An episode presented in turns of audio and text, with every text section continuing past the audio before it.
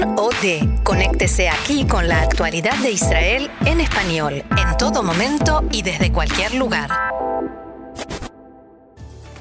El partido Israel Beiteinu avisa que no seguirá negociando su incorporación al nuevo gobierno. Estados Unidos evalúa el envío de más de 100.000 soldados a Medio Oriente.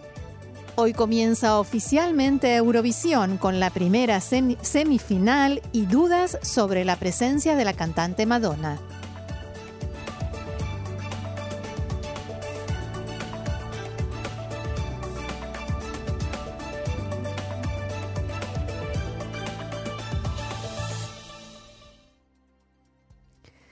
Vamos entonces al desarrollo de la información que comienza con las negociaciones para formar la próxima coalición de gobierno. En Israel, Beitenu decidieron que no llevarán a cabo más reuniones y no negociarán más con el Likud. El titular del partido, Avigdor Lieberman, había anunciado ya que no volverá a reunirse con el primer ministro Benjamin Netanyahu para hablar sobre la formación del próximo gobierno pero el partido decidió que tampoco el equipo encargado de negociar continuará actuando, al menos por el momento. De aquí en adelante hay una sola opción, aseguran en Israel Beiteinu, y es recibir una aceptación a todas las exigencias que plantearon. En tanto y en cuanto esto no suceda, dicen, no se reanudarán las conversaciones ni habrá reuniones entre los equipos negociadores. En la tarde de ayer, Víctor Lieberman dio un fuerte discurso en la reunión de su bancada en la Knesset y detalló las exigencias principales de su partido para entrar en el próximo gobierno.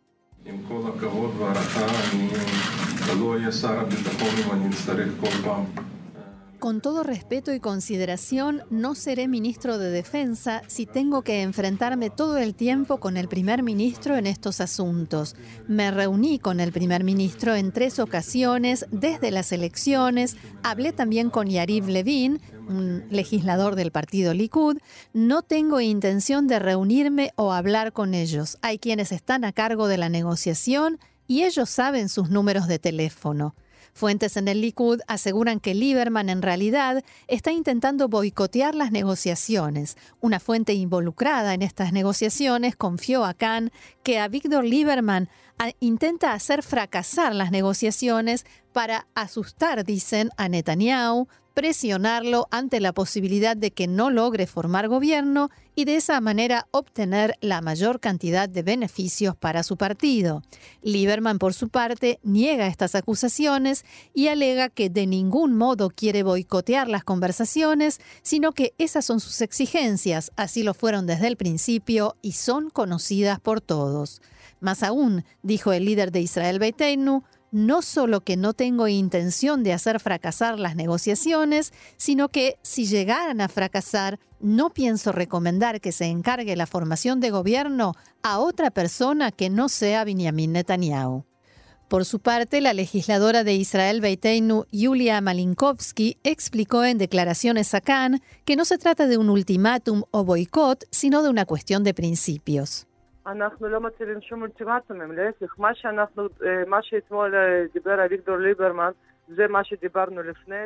Nosotros no imponemos ningún ultimátum, al contrario. Lo que ayer explicó a Víctor Lieberman es lo que dijimos antes, durante y después de las elecciones y durante toda la etapa de negociaciones. Tenemos principios y en base a esto fuimos a elecciones. La siguiente noticia está con la polémica por las leyes que estarían planificando el primer ministro y el partido Likud para eludir los dictámenes de la Corte Suprema de Justicia y para garantizar, según denuncia en los últimos días la oposición, la inmunidad de Netanyahu en las causas que tiene abiertas por fraude, abuso de confianza y soborno. Los nuevos informes indican que en el marco de esta reforma del Poder Judicial que planifica el partido de gobierno, se incluiría también un cambio en la composición de la Comisión de Nombramiento de Jueces. Para nombrar un juez para la Corte Suprema se necesita el acuerdo de siete miembros de la comisión de un total de nueve. Tres de ellos son jueces, por lo cual en la práctica, si ellos no dan su consentimiento, el nombramiento se vuelve imposible y esto termina siendo un derecho a veto. En el Likud y los demás partidos que negocian ahora la entrada al próximo gobierno quieren cambiar esta situación y para ello desean aumentar el poder y la fuerza de los políticos que integran la comisión y reducir el de los jueces. Para ello, apenas se forme el nuevo gobierno, piensan nombrar un comité de expertos juristas para que encuentren una fórmula que finalmente haga que la fuerza y el poder de decisión se encuentre menos en manos de los magistrados y más en las de los políticos, que serán quienes elijan a los próximos miembros de la Corte Suprema de Justicia. Por su parte, el primer ministro Benjamin Netanyahu reaccionó anoche diciendo que su política siempre consistió en preservar una justicia fuerte e independiente, pero esto no significa tener una Corte Suprema todopoderosa. Según Netanyahu, la prensa difunde filtraciones de forma malintencionada e interpretaciones distorsionadas para sembrar el miedo y frenar la recuperación del equilibrio necesario entre los poderes del Estado. El primer ministro dijo también que está decidido a actuar sin temor en beneficio de los ciudadanos de Israel. Desde la oposición, el diputado Joás Hendel del Partido Azul y Blanco también opinó sobre el asunto en declaraciones a Cannes.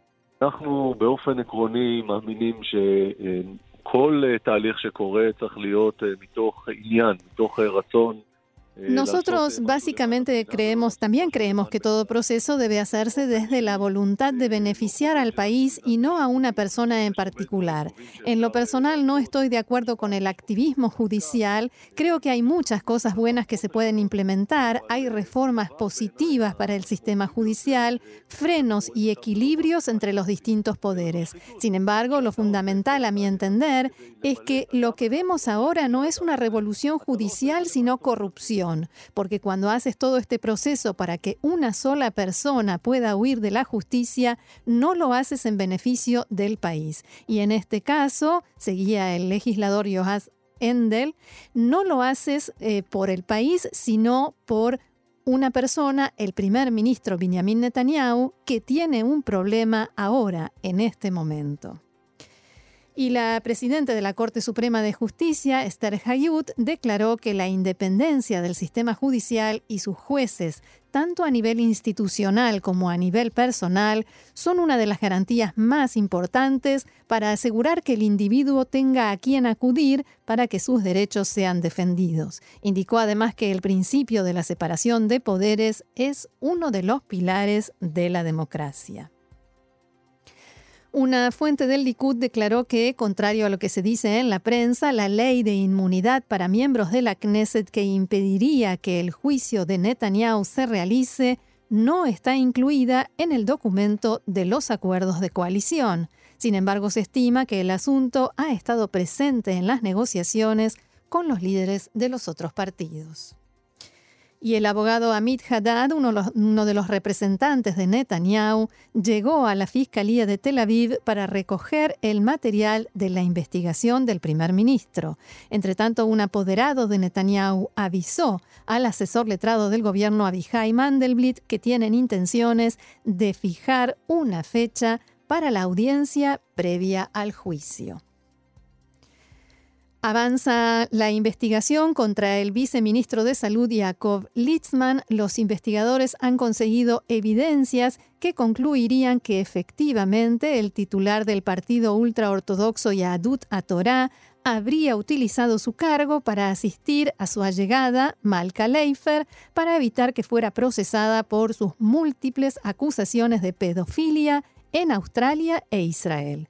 Recordemos que se lo acusa de haber presionado a psiquiatras del sistema de salud para que la declararan inimputable.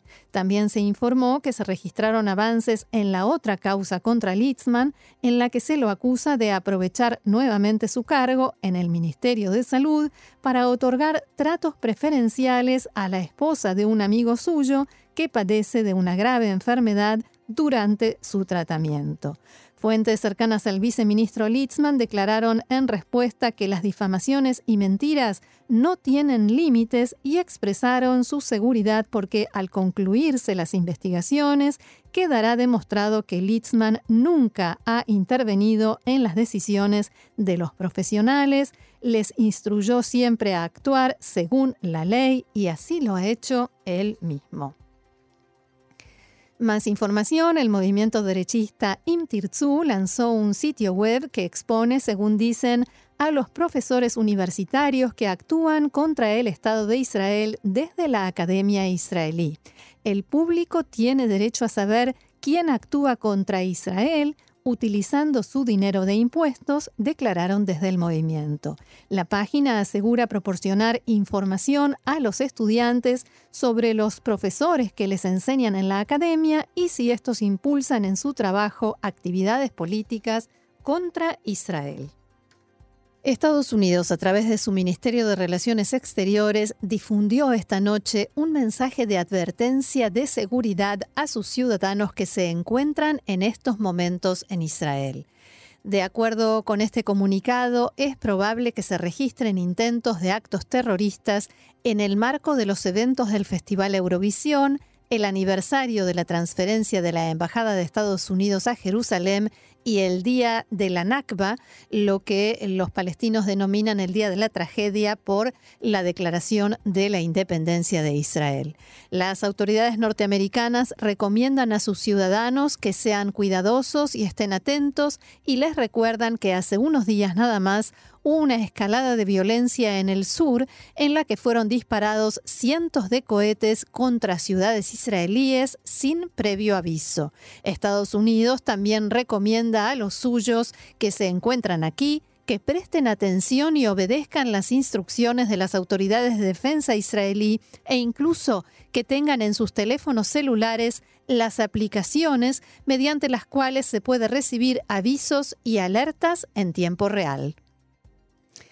Y a propósito de Eurovisión, después de largos meses de preparativos y días de ensayos, finalmente hoy a las 10 de la noche comenzará la primera semifinal de Eurovisión en la que los participantes de 17 países buscarán el boleto a la gran final. Yuval Cohen, el director de la transmisión, dialogó con Khan y aseguró que ya está todo listo para el momento en el que los ojos de Europa y el mundo miren hacia Israel.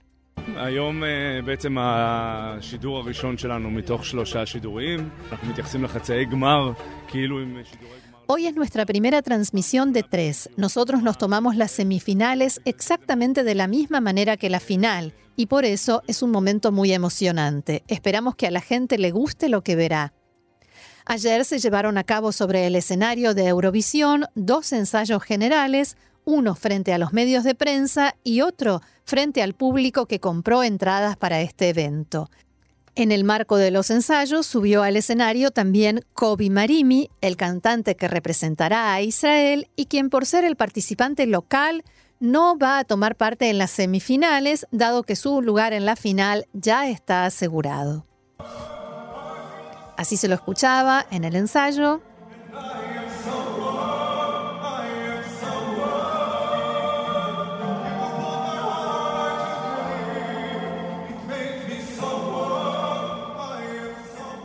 Y hay que decir que anoche hubo algunos desperfectos ayer en la tarde en el ensayo relacionados con la producción que hicieron que se interrumpiera el ensayo de Kobe Marimi. El cantante que ya había comenzado a interpretar la canción debió bajar del escenario y regresar 20 minutos después.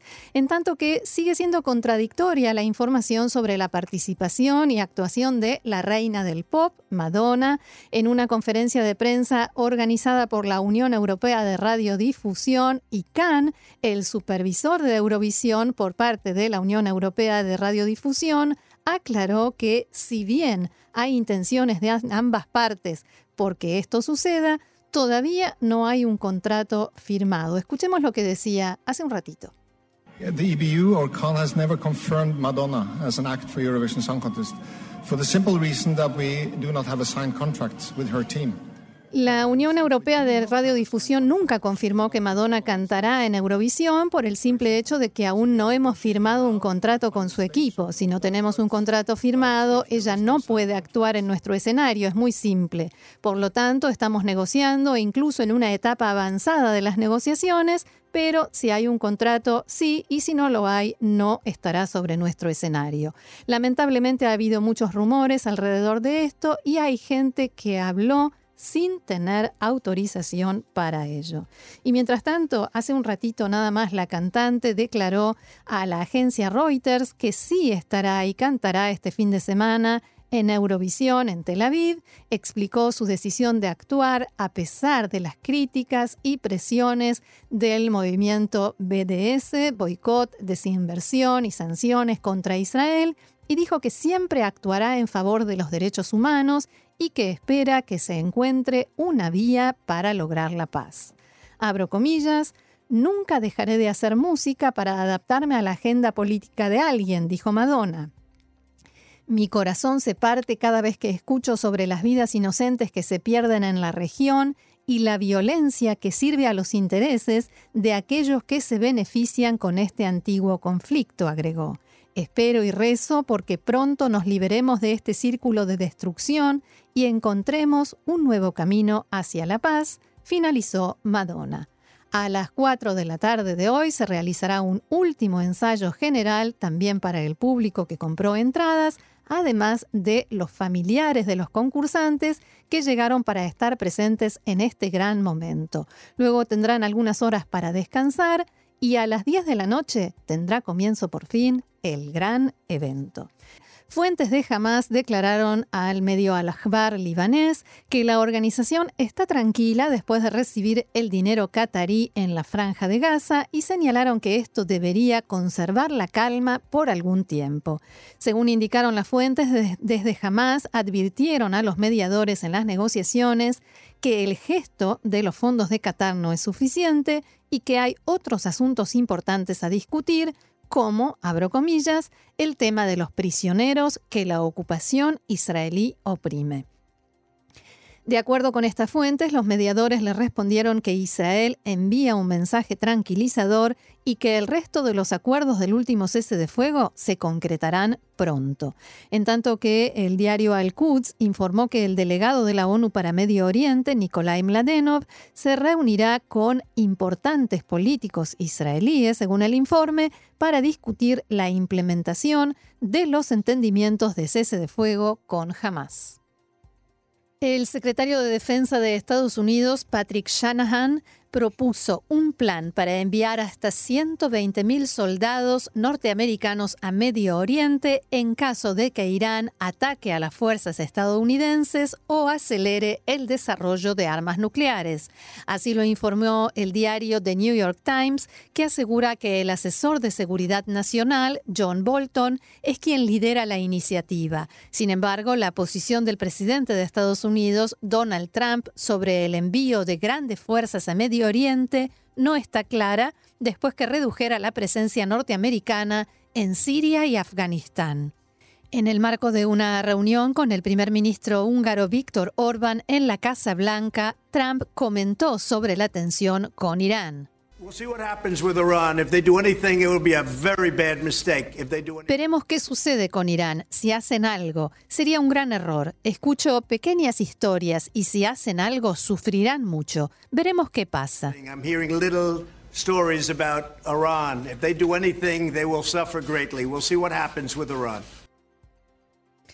A la creciente tensión entre Washington y Teherán se suma un confuso incidente un ataque que, según Arabia Saudita, sufrieron el domingo dos buques petroleros de ese país en las aguas territoriales de Emiratos Árabes Unidos en su ruta por el Golfo Pérsico y que les causó importantes daños materiales.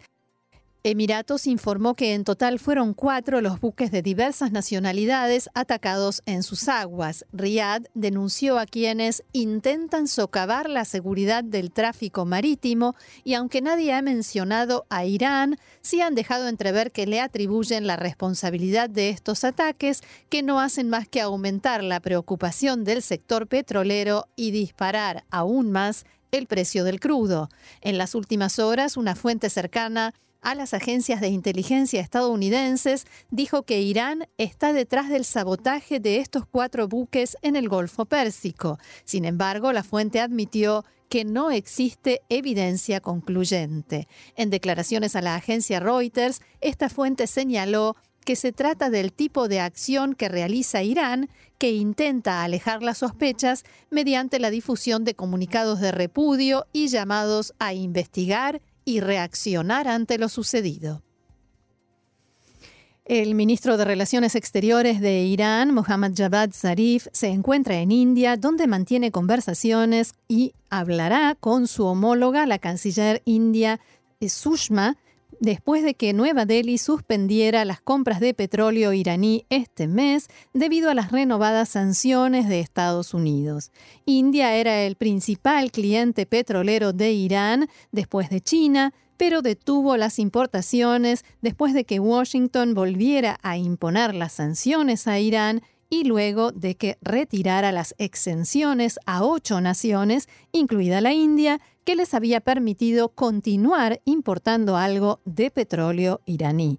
En declaraciones a la prensa local, Zarif dijo que India es uno de nuestros socios más importantes, económico, político y regional. Tenemos consultas regulares con India sobre varios temas y estoy aquí para dialogar con mi contraparte sobre los desarrollos más recientes en la región, como también sobre nuestras relaciones bilaterales, agregó. Según el ministro iraní, Estados Unidos ha estado escalando la situación en forma innecesaria. Nosotros no buscamos una confrontación, pero siempre nos hemos defendido. Palabras del canciller iraní Javad Zarif. La siguiente noticia nos lleva a Siria porque allí las milicias rebeldes han lanzado un contraataque ante la ofensiva de las fuerzas gubernamentales en el norte del país, según informó la propia insurgencia. Un portavoz de los grupos rebeldes anunció que ha comenzado una operación militar en el norte de la provincia de Hama. En esta contraofensiva participan varios grupos rebeldes, entre ellos el Frente Nacional de Liberación, considerado afín a Turquía, y Tahrir al-Sham, que es una coalición en la que participa el antiguo Frente al-Nusra, filial de Al-Qaeda en Siria. La violencia está afectando también a partes de la zona de distensión pactada en septiembre pasado bajo los auspicios de Rusia y Turquía, principales garantes del gobierno sirio y de las milicias rebeldes, respectivamente. Y en este sentido, el presidente de Turquía, Recep Tayyip Erdogan, acusó a Siria de violar el alto el fuego en la zona de distensión de la provincia de Idlib, en el norte del país, y dialogó con su homólogo ruso, Vladimir Putin, sobre los presuntos ataques de las fuerzas leales al gobierno sirio contra civiles y esto en el marco de una conversación telefónica que mantuvieron los dos mandatarios. Erdogan aseguró que los ataques contra hospitales y colegios en la provincia no pueden ser vistos como parte de la lucha contra los terroristas. El aumento de la violencia en la zona de Idlib ha tensado el acuerdo alcanzado entre Ankara y Moscú que venía evitando una ofensiva del gobierno de Bashar al-Assad desde septiembre. La oficina del presidente de Turquía informó que Erdogan y Putin intercambiaron, abro comillas, opiniones sobre aspectos clave de la crisis en Siria, con un enfoque en la situación en la zona de distensión de Idlib debido al aumento de violaciones del alto el fuego por parte de formaciones radicales armadas. Los dos presidentes subrayaron la necesidad de seguir coordinando los esfuerzos de Rusia y Turquía, incluso en el aspecto militar.